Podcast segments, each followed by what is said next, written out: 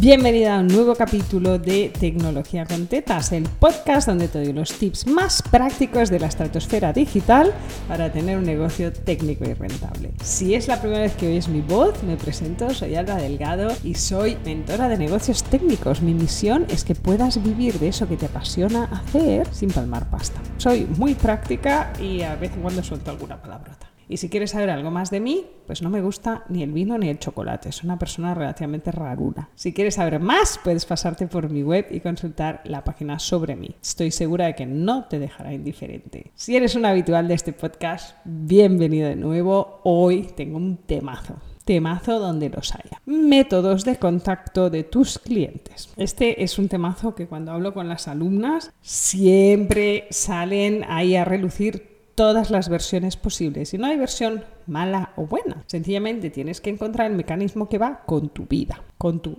disponibilidad o ganas de atender en fin de semana y fuera de horario. Cuando hablo de esto, explico una historia que explicaba Carlos Capdavila, que era un pedagogo fantástico y un orador maravilloso. Si tienes la oportunidad, busca sus vídeos en YouTube. Y lo ilustraba con dos niños, con dos niños de tres años en la guardería, hablando de chupachups. Y uno le pregunta al otro, oye, ¿tú cómo llevas los chupachups? Y dice, pues hombre, un poco mal, ¿eh? Porque tengo que hacer una pataleta de 10 minutos para que me den el chupachup. Pero bueno, lo llevo bien. ¿Y tú?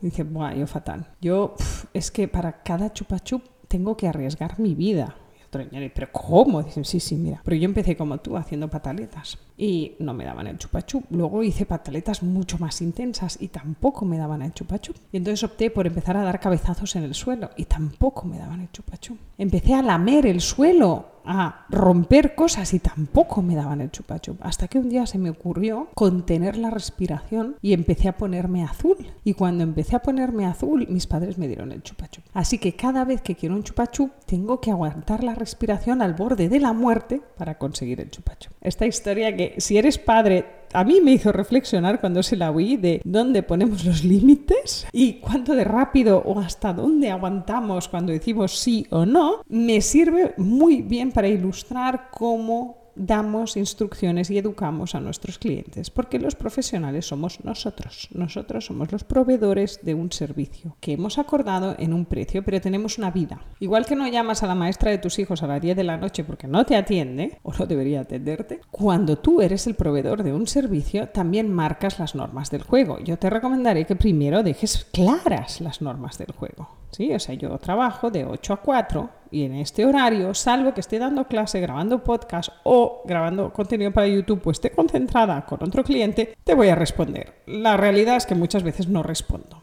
Y esta es la gran decisión. Cada vez que suena el teléfono tienes una decisión, responder o no responder. Si es a las 3 de la tarde y es tu horario laboral, me parece fantástico, responde. Pero ¿y si son las 8 de la noche de un viernes? ¿Y si son las 11 de la noche de un viernes? ¿Dónde pones tu límite? Porque donde tú pones el límite es donde el cliente pone el límite. Si tú respondes siempre a pesar de que sean las 11 de la noche, estás dando el mensaje claro y alto de que se te puede llamar a las 11 de la noche. Y estoy hablando de llamadas, pero cuando traspasas esto, por ejemplo, al WhatsApp, estas fronteras se diluyen. Porque tú estás ahí en el sofá a las 11 de la noche del sábado, hablando con tu hermana, con tu familia o con tus amigos por el WhatsApp y ¡pum! aparece un WhatsApp de un cliente.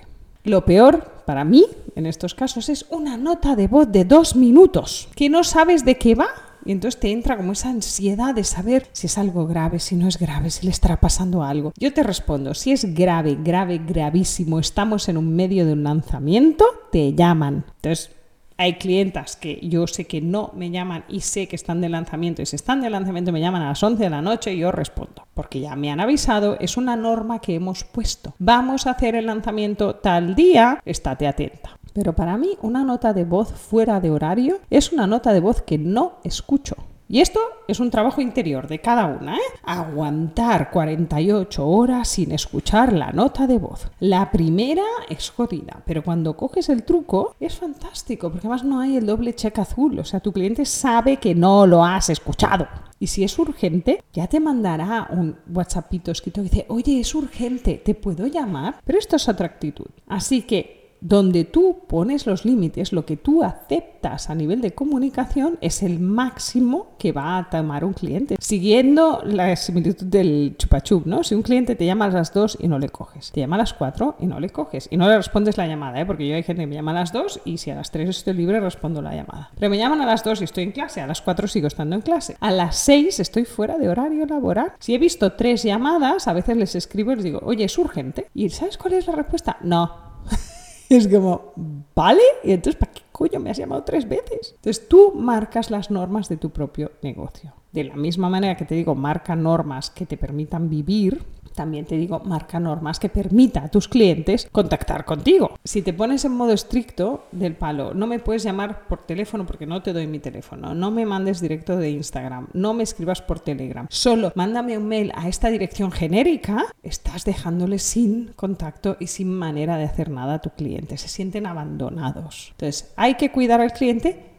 de manera profesional, poniendo las normas donde deben estar, respetando tus fines de semana, respetando tus noches y permitiéndote que este trabajo que se está expandiendo en tu vida empiece a comprimirse hacia las horas de trabajo. Pruébalo a no escuchar esos mensajes de WhatsApp a no responder a esas llamadas, pero tienes que ser coherente. Cuidado con hacer un chupachup de no te respondió a las 8 o no te respondió a las 10 de la noche, pero si me llamas a las 11 y media de la noche, sí, porque pienso que es urgente y te respondo. Acuérdate del chupachup. Cuando apliques esto, mídelo, no te pases tampoco, y empieza a recuperar tus noches y tus fines de semana.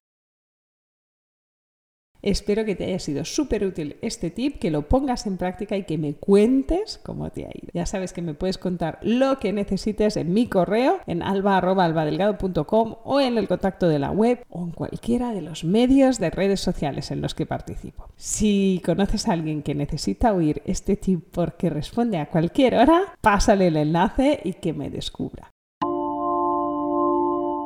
Y a ti te oigo la semana que viene en un nuevo capítulo de Tecnología con Tetas, el podcast donde te doy los tips más prácticos para tener un negocio técnico y rentable.